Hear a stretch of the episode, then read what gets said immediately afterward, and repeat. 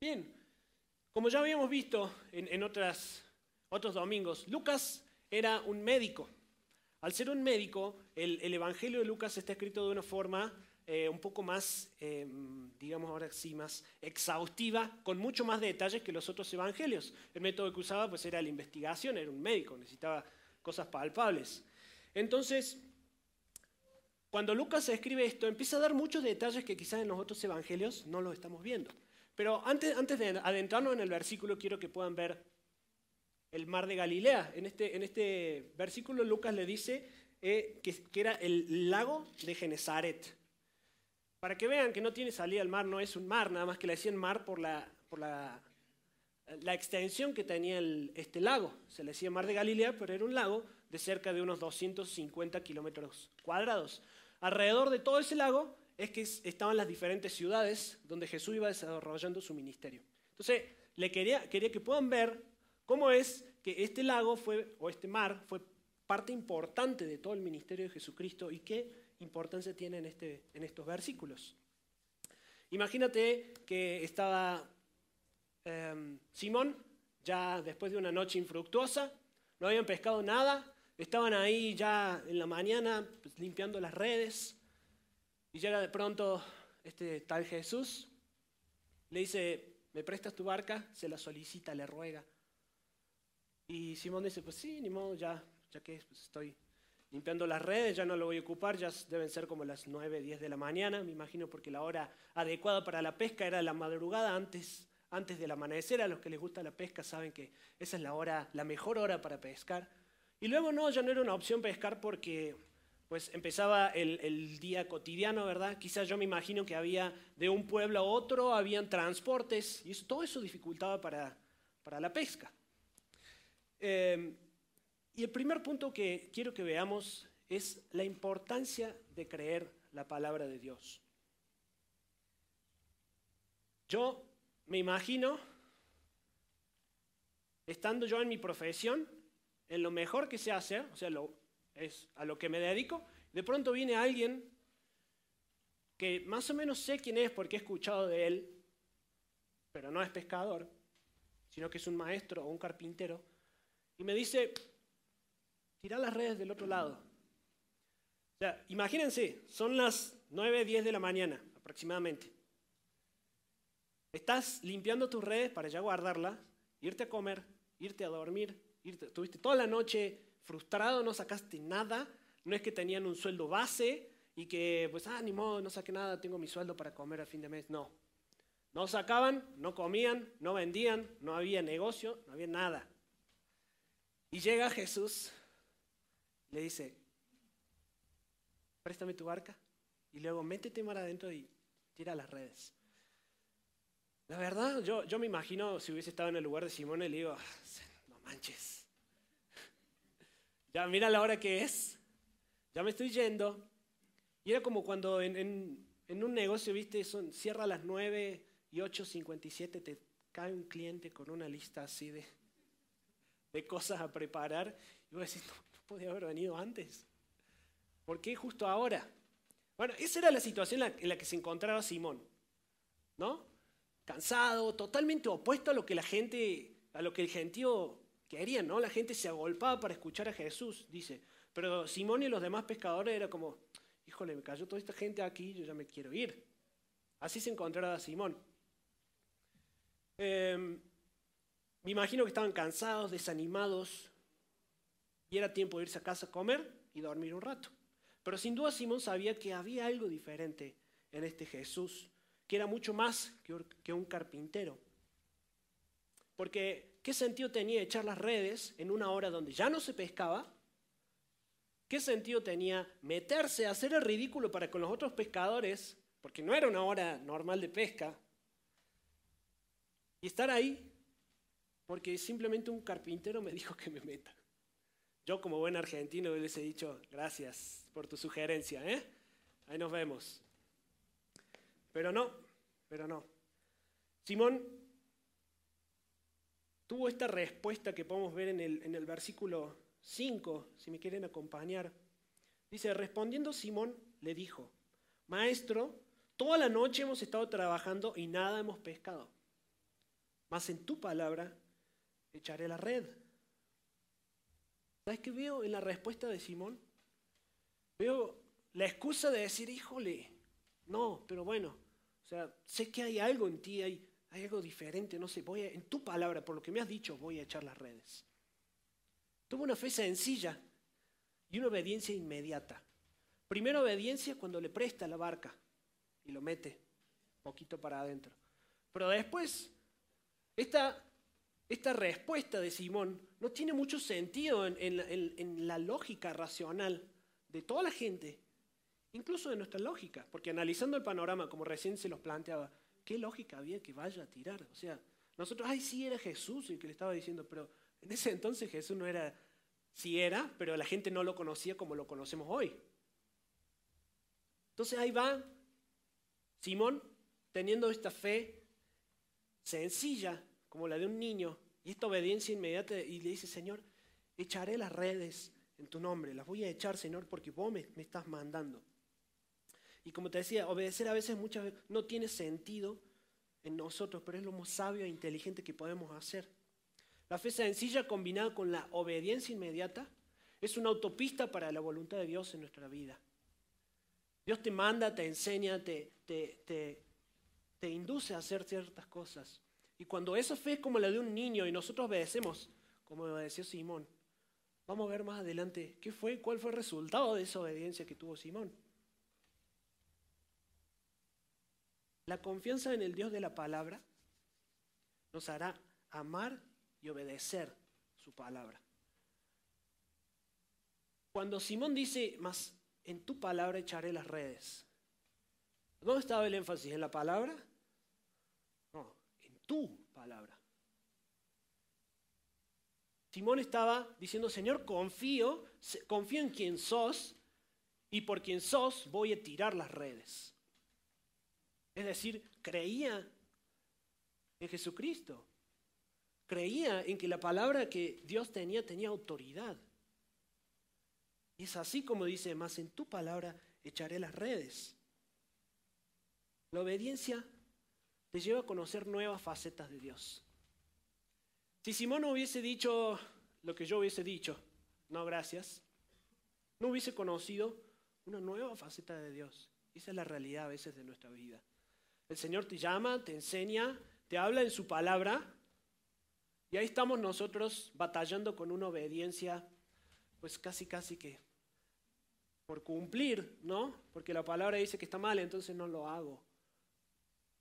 Cuando en realidad lo que el Señor estaba buscando que tu obediencia sea una obediencia del corazón, una obediencia porque realmente entiendes quién te lo está diciendo. Casi, casi como los fariseos antes. Tenían todas las leyes, las cumplían, obedecían la ley. Pero Pablo le dice en la carta a los romanos, es necesario que sean circuncidados del corazón. Y esa es la circuncisión que importa. Es decir, eh, no importa que cumplas con esto, importa que, que tu corazón esté en la obediencia. Y esa es la forma en la que Simón estaba haciendo lo que estaba haciendo. El primer punto que quiero resaltar es que es importante, muy importante, creer en la palabra de Dios. Creer lo que Dios dice, creer lo que dice su palabra. Porque esta palabra, hoy nosotros no tenemos un Jesucristo que venga y te diga, ven, sígueme, o tira las redes. Hoy tenemos, esta es la palabra viva de Dios. Y lo importante de poder confiar en esto va a ser crucial para que nosotros podamos avanzar, podamos eh, repeler el pecado en nuestra vida. El segundo punto es que la autoridad de Jesús desató la confianza de, Simón. Si Simón no hubiese confiado, creído, obedecido lo que Jesús dijo, jamás hubiese podido haber dicho lo que dijo en el versículo 8. Vamos a leer lo que dice el versículo 8.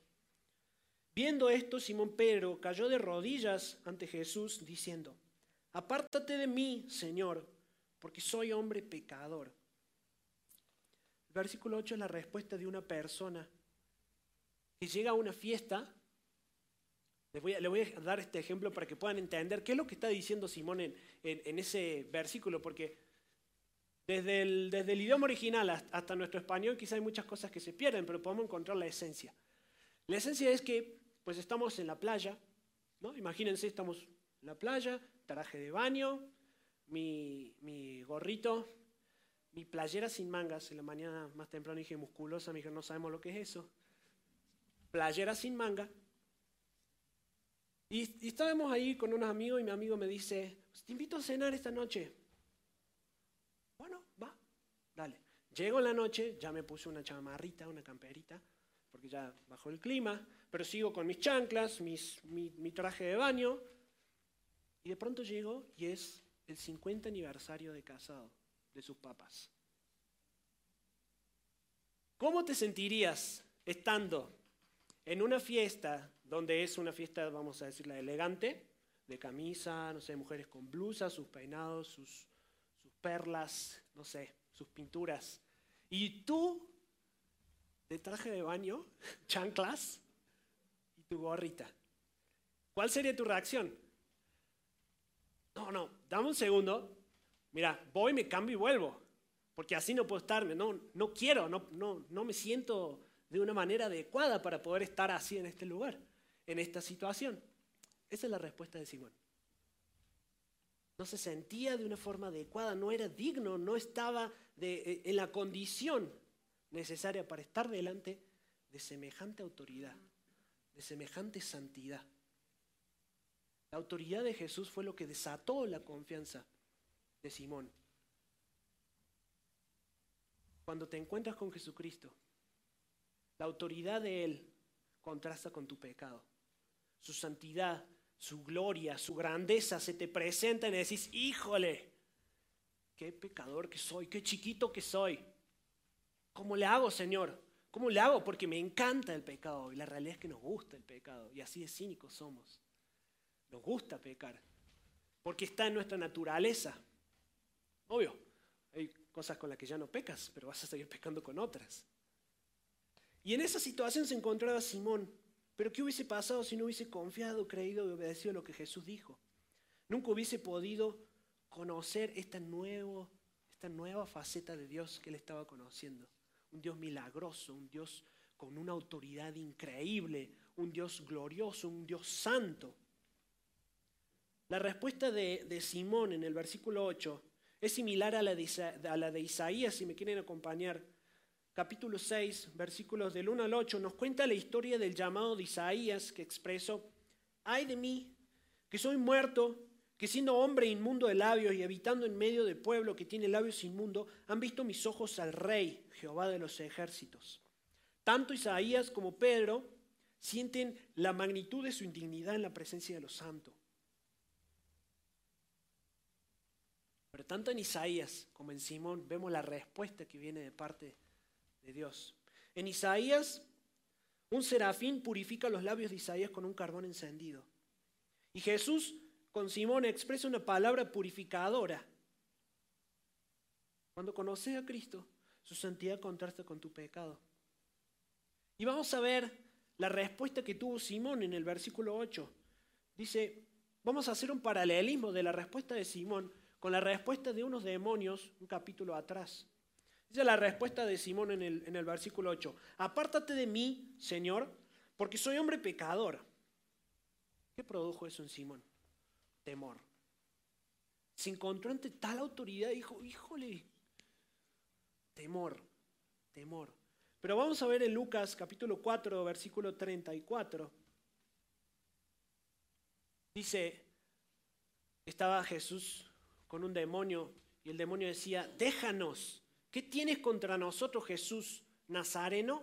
¿Has venido para destruirnos? Yo te conozco quién eres, eres el santo de Dios. Y el versículo 41 de Lucas 4 dice, también salían demonios de muchos dando voces y diciendo, tú eres el Hijo de Dios, pero él los reprendía y no les dejaba hablar porque sabían que él era el Cristo. ¿Encontrás cierta similitud en la respuesta de Simón y en la respuesta de los demonios? Son parecidas, ¿no? Le está diciendo, Simón le dice, apártate. Otras versiones dicen que los demonios le dijeron, déjanos, vete. Tú eres el santo de, Dios, tú eres el hijo de Dios. Pero sin duda hay una diferencia muy grande. La respuesta de, de Jesús a Simón fue, no temas, no temas, le dijo. Estas son las mismas palabras que el ángel Gabriel pronunció con María. No temas, te haré pescador de hombres, le dijo Jesús a Simón.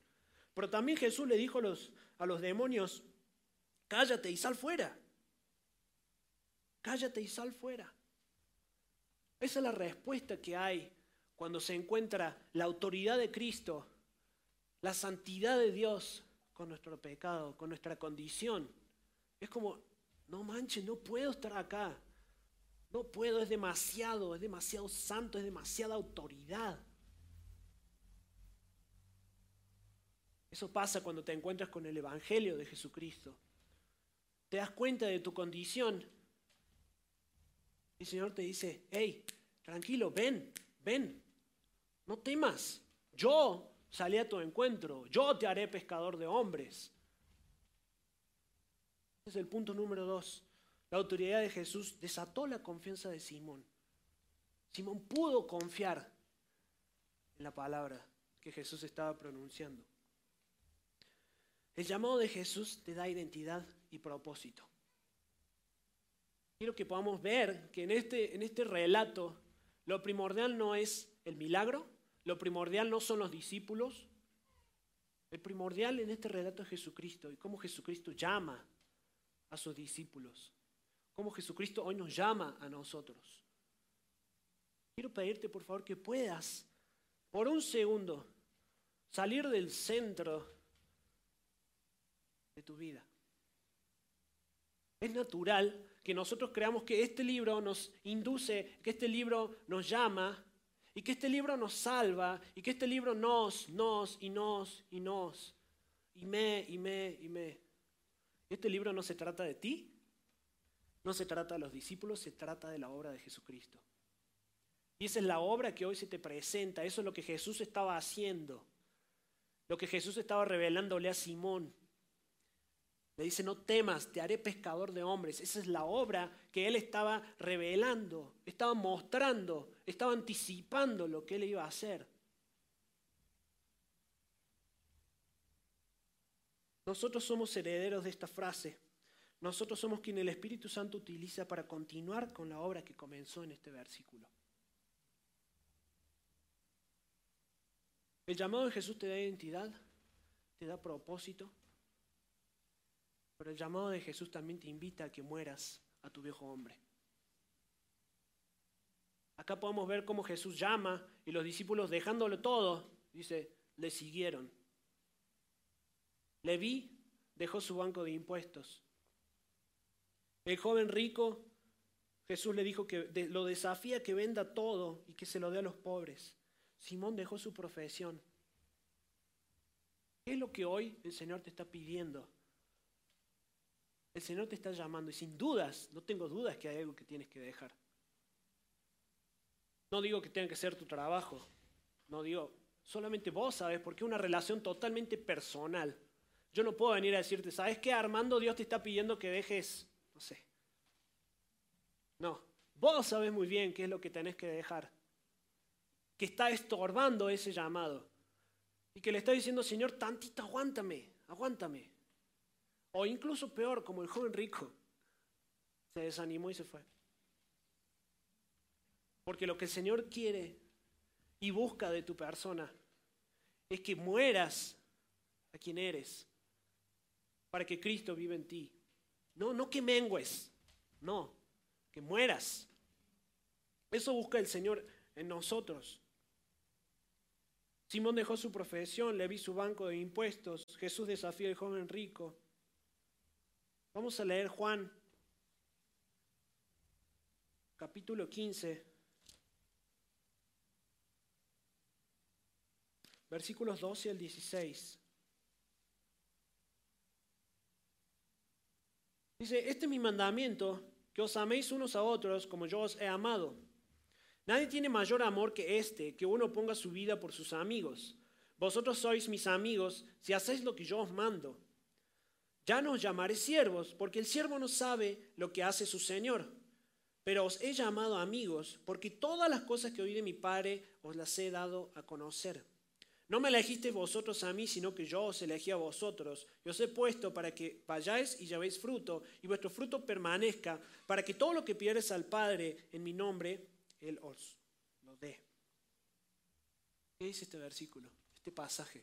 Jesús nos hizo amigos para que nosotros conozcamos cuál es su palabra. Porque Él oye todo lo que viene del Padre y nos lo transmite. Eso fue lo que hizo con Simón. No temas, te haré pescador de hombres. El Señor sale a tu encuentro. No te equivoques. La palabra dice que no hay nadie, no hay ni uno justo, no hay quien busque a Dios, no hay quien haga lo bueno en Romanos. Él sale a tu encuentro y te encuentra y te llama y te busca en tu necedad, te busca en tu pecado, te busca en tu lugar para que mueras a eso y vivas para Él. Esa, esa, yo sé que en este momento hay personas que están luchando con eso.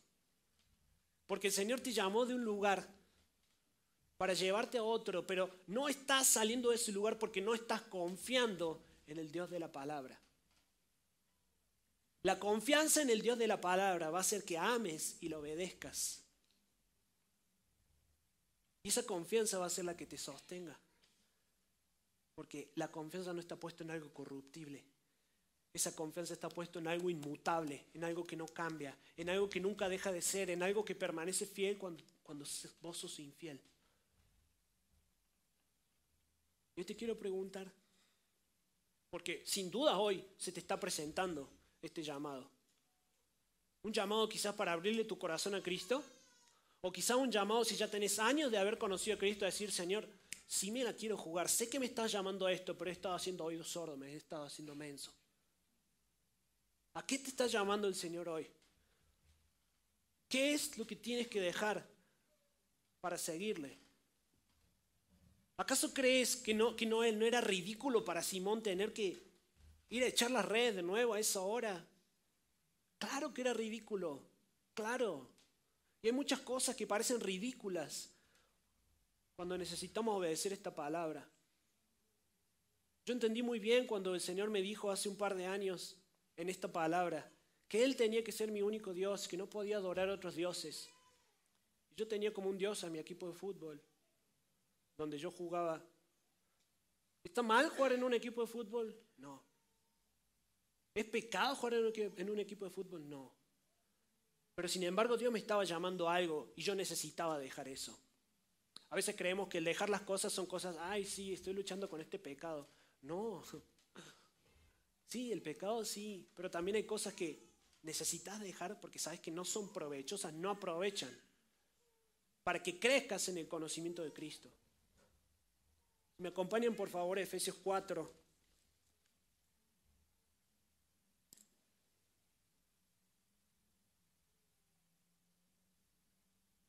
Efesios 4, versículo 17 en adelante.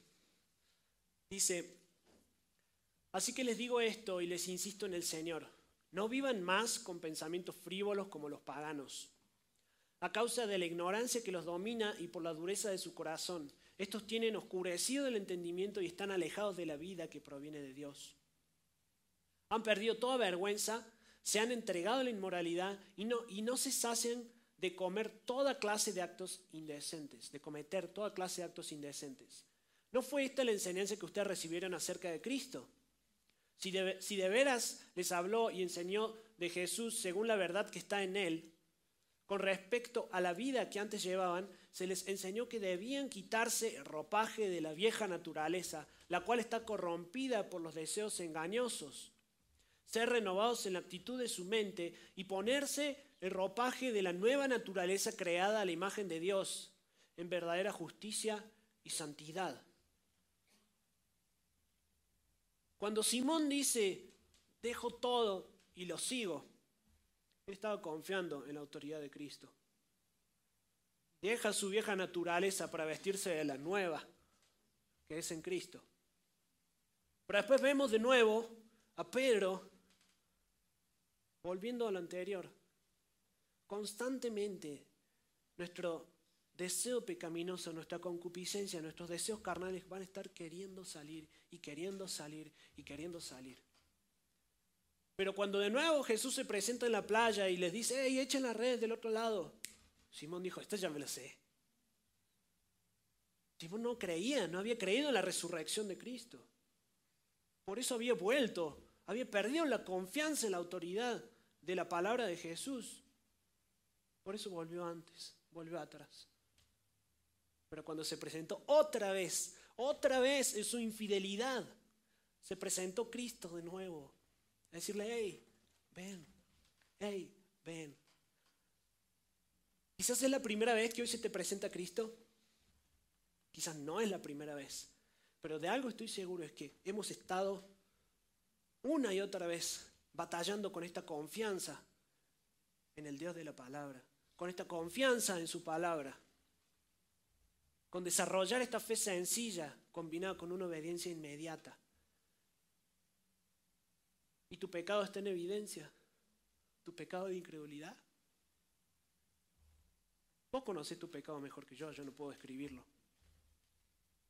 Pero yo sí sé que el Padre otra vez viene a presentarte a ti y decirte, ¿me amas? ¿Me amas? No temas. Ven. Invito a que puedas cerrar tus ojos.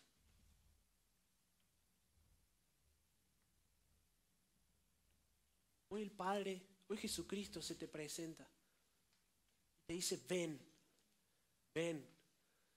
Conozco cada pelo, conozco cada detalle, conozco cada circunstancia de tu vida. No necesito que vengas a arreglar algo antes para después venir a mí. Conozco tu infidelidad, conozco tu ADN. Sé quién eres. Sé lo que has hecho.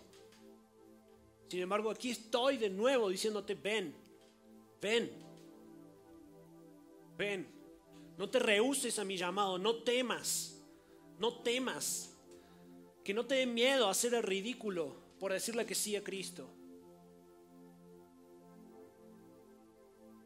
Padre, confiamos en tu autoridad, Señor.